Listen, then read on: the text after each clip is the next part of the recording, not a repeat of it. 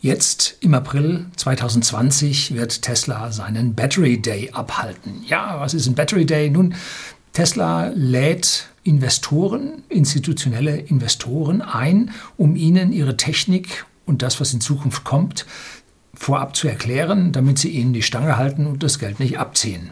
Soweit, so gut. Haben wir schon mal gesehen beim Autonomy Day.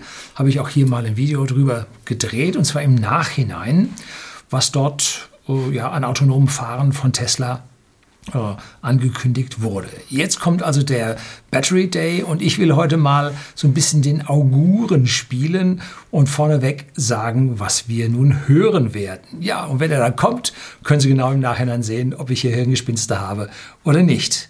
Gibt zwei Dinge, bleiben Sie dran.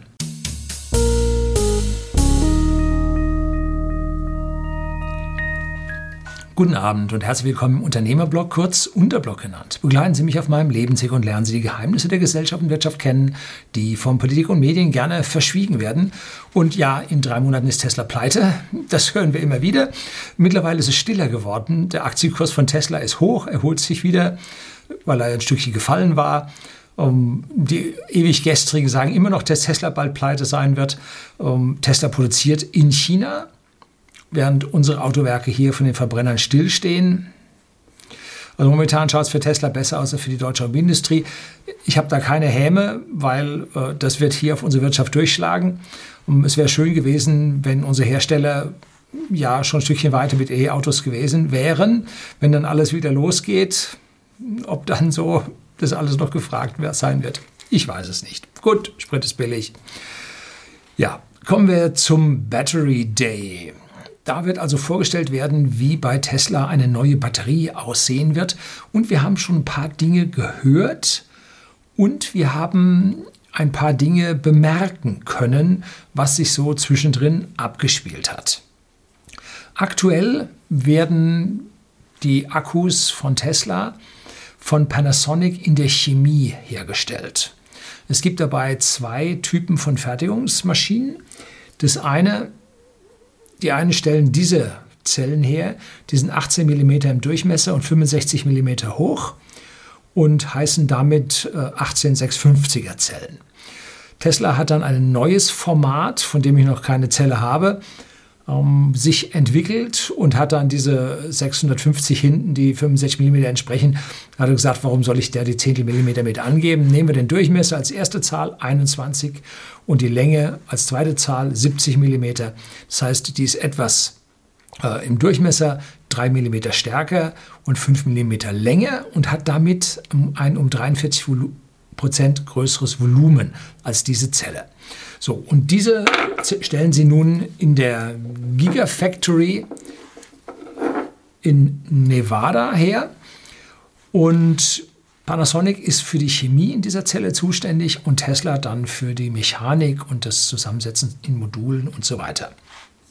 Die 18650er werden mit der kommenden Neuauflage des Tesla Model S, das wird nicht so viel anders aussehen, weil es eine stetige Evolution bei diesem Modell geben wird, aber es wird eine neue Batterie geben und ich erwarte dieses Modell im Herbst 2020.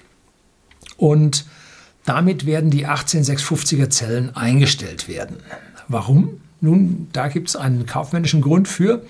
Tesla kaufte am 9. Februar 2019 das Unternehmen Maxwell Technologies, beziehungsweise machte da das Übernahmeangebot, was nachher dann angenommen wurde, und zwar für 218 Millionen Dollar in Form von Aktien. Maxwell Technologies, die wussten nicht, wo sie hin sollten, die wussten auch nicht so, was sie machen sollten.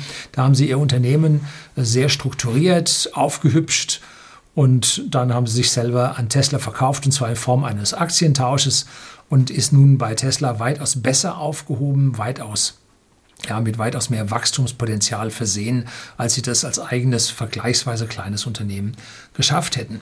Das Wichtigste, was diese Firma Maxwell zu bieten hat, ist eine trockene Elektrode für Lithium-Ionen-Akkus. Das ist das Wichtigste, kommen wir gleich sehr, sehr deutlich und länger drauf. Und das zweite ist eine Technologie für Supercapacitors. Das sind also Kondensatoren, die eine riesige Kapazität aufweisen im Vergleich zu den Kondensatoren, wie wir sie von früher vom Elektronikbaukasten her kannten.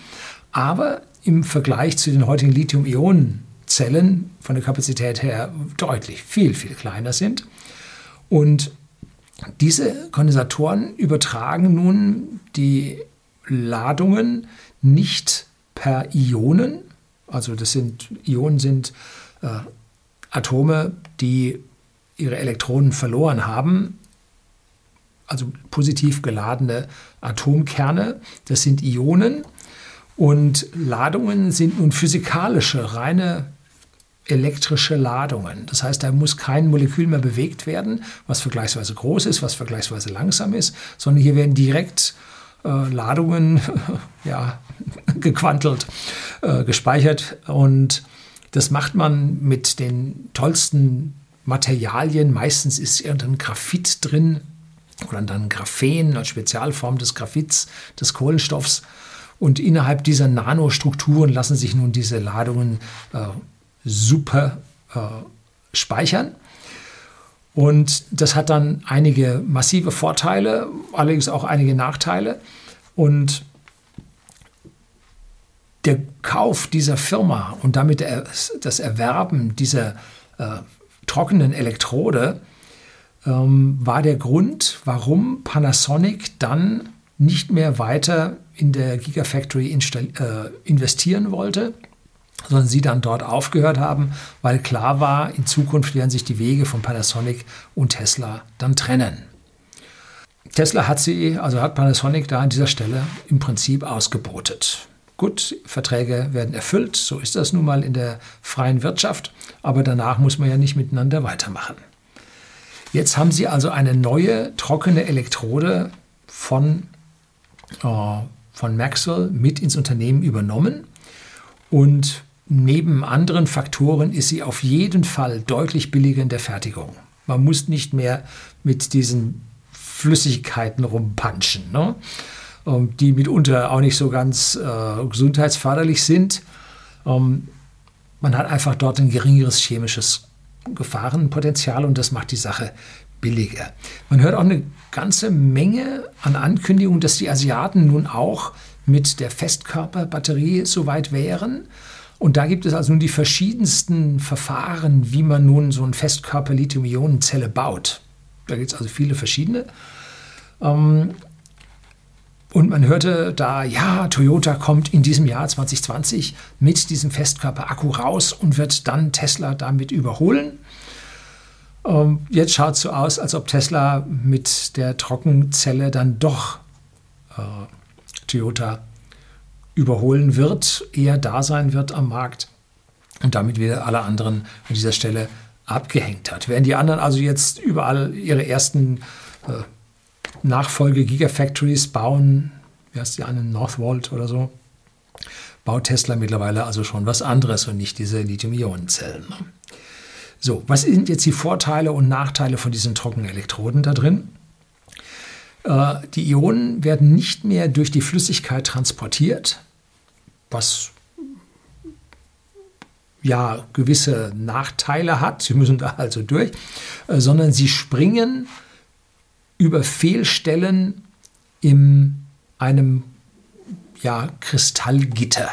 Da gibt es so diese Schottky-Gitterdefekte, ähm, wo im Prinzip einzelne, ich glaube beim Schottky sind es Elektronen, die da springen, oder? Weiß nicht genau. Ähm, oder springen da Ladungen. Äh, an diesen Stellen springen also jetzt Ionen von Gitterdefekt zu Gitterdefekt, beziehungsweise von Zwischengitterpositionen auf Zwischengitterpositionen und sind damit nicht mehr auf die Flüssigkeit angewiesen. Das hat nun einen Nachteil. Diese Elektrolyte, die leiten halt den Strom richtig gut. Und Festkörper leiten den Strom etwas schlechter. Gut, über diese Gitterdefekte kann man da die Ströme auch höher bringen, aber prinzipiell sind die Flüssigkeiten bei der Stromleitung äh, überlegen und damit ist die Leistungsdichte, also was für eine Leistung pro Einheitszelle äh, übertragen werden kann oder abgerufen werden kann, ist bei einem Festkörperakku kleiner, weil halt dieser gut leitende Elektrolyt nicht da ist. So, es gibt aber nun einige Vorteile, nämlich die hohe Kapazität. Man bringt da viel, viel mehr Ladung, Kapazität rein. Ähm, schwierig bleibt es, die hohen Ströme dann über die Festkörpergrenzflächen daraus zu bekommen. Ne? Das heißt, man hat hier einen deutlich besseren Speicher, aber eine schlechtere Möglichkeit, diesen Speicher zu beschicken oder zu entnehmen. Weitere Vorteile sind bessere Temperaturbeständigkeit, weil der Elektrolyt kann bei niedrigen Temperaturen frieren und bei höheren Temperaturen sieden. Und hier geht es nicht um 100 Grad Wasser sieden, sondern da sind andere Temperaturen angesagt. Ne?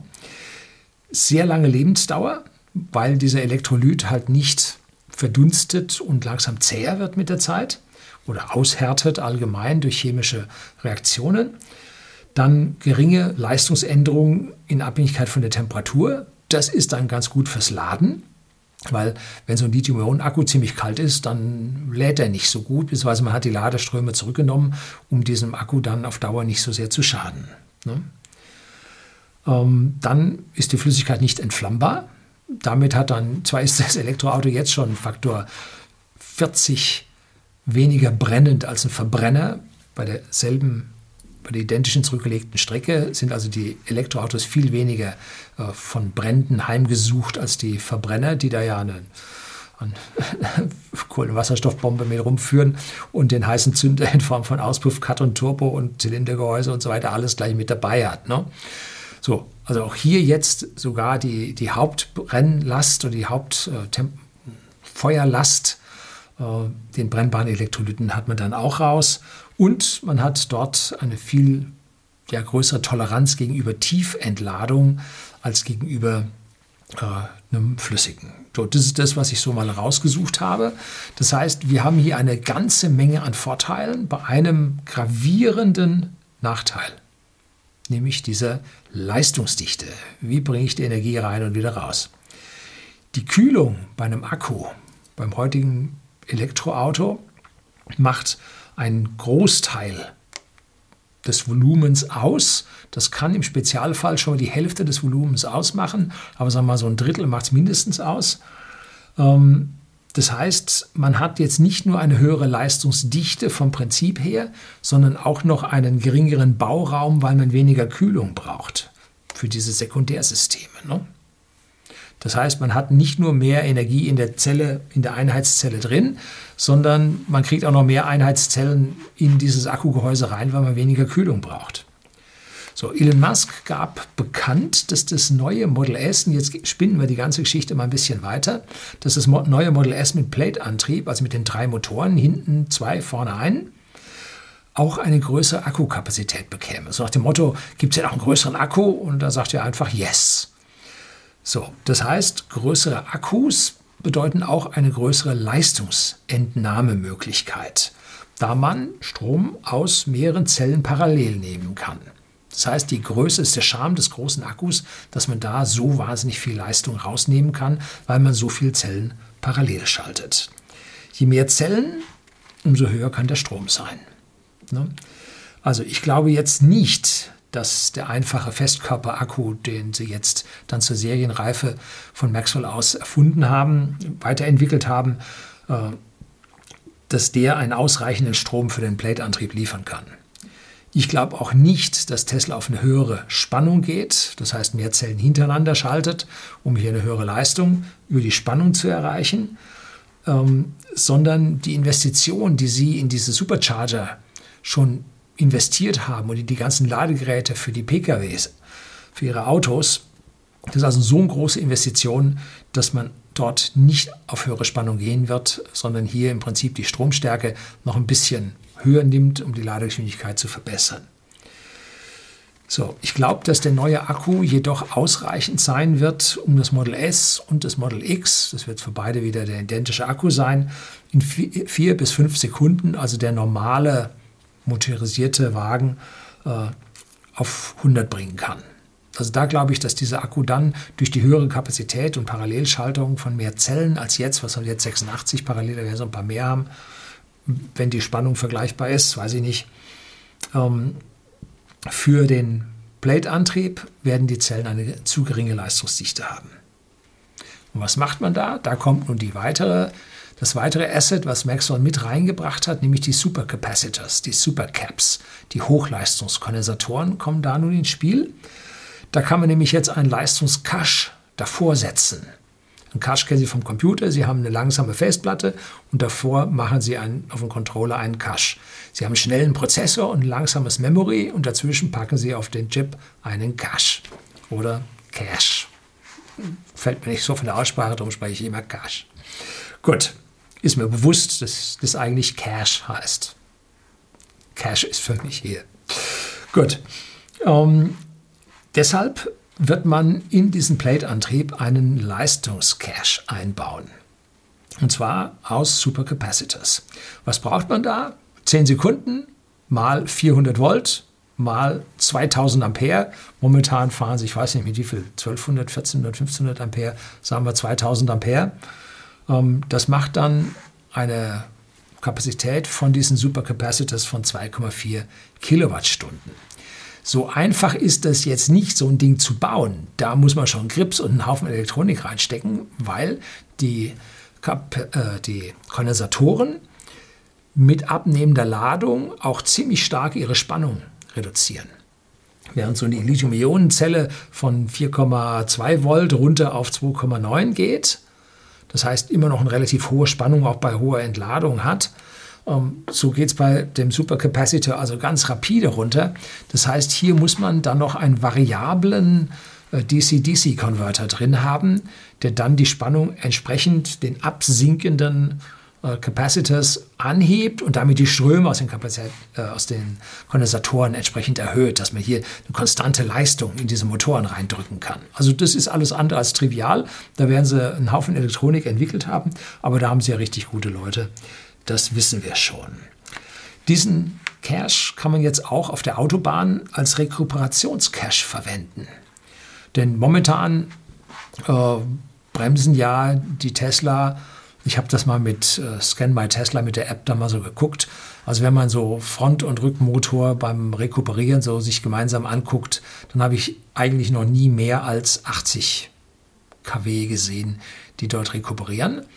Ähm, und hier könnte man jetzt mehr rekuperieren, weil diese Capacitor so schnell aufnehmen können, wie immer man will. Und das ist jetzt nicht neu, das gibt es bei Elektrobussen, gibt es das schon. Ne? Aber dieses Teil, dieser Cache wird sicherlich richtig teuer und darum wird man es bei diesen 2,4 Kilowattstunden dann auch belassen weil die Preise für die Supercapacitor sind, also ich sag mal, wenn er es richtig, richtig gut und billig machen kann, dann ist ein Faktor 10 bis 20 immer noch teurer. Das kann aber bis zum Faktor 100 gehen. Also so ganz einfach ist das nicht ähm, von der Preissache. So, und diese beiden Aussagen, die ich jetzt hier getroffen habe, schätze ich, werden der Kern vom Battery Day von Tesla werden. Und Tesla wird damit mal wieder ein paar Jahre in die Zukunft katapultiert, beziehungsweise die Konkurrenten von ihnen ausgebremst werden. Und wie groß wird nun die Kapazität für das neue Tesla Model S und Model X werden? Also ich schätze so irgendwas zwischen 150 und 180 Kilowattstunden.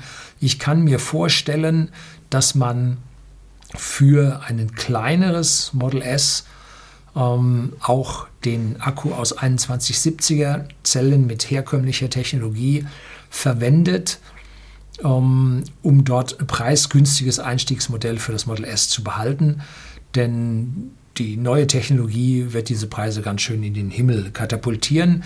Und welche Abmessungen diese neuen Batteries haben, weiß ich nicht. Ich vermute mal, dass es auch 2170er Zellen werden, damit man hier wieder mal wie bei Tesla üblich eine Standardisierung, eine Harmonisierung von der Fertigung, von der Bündelung, von der äh, Konfektionierung und so weiter dann am Ende auch wieder heben kann über alle Autos hinweg. Also 150 bis 180 Kilowattstunden glaube ich, ein 200er glaube ich jetzt erstmal nicht, weil so viel mehr Kapazität traue ich jetzt dieser ganzen Technologie nicht zu und ähm, der Platz wird nicht so viel mehr da drin werden, weil wir kennen ja die Abmaße vom Model S und der äh, Radstand, also Abstand Vorderachse, Hinterachse, der wird nicht größer werden, glaube ich jetzt nicht.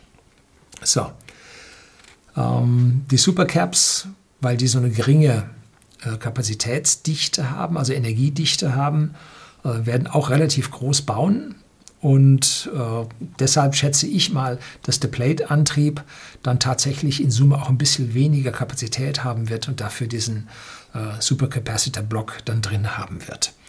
Ob man da wirklich die ganzen 10 Sekunden braucht, weil im höheren Bereich laufen ja die, die Motoren dann nicht mehr so energieeffizient, dass man da vielleicht dann mit, mit 1 oder 1,2 oder 1,5 Kilowattstunden Inhalt auskommen wird. Wie es wird, wird man, wird man sehen. Auf jeden Fall wird dieser neue Akkublock mit den Supercapacitors dann aus meiner Sicht auch der Kern des neuen Roadsters werden.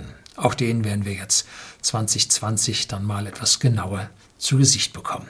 So, das soll es gewesen sein. Messen Sie mich an den Dingen, die auf dem Battery Day gesagt werden werden. Herzlichen Dank fürs Zuschauen.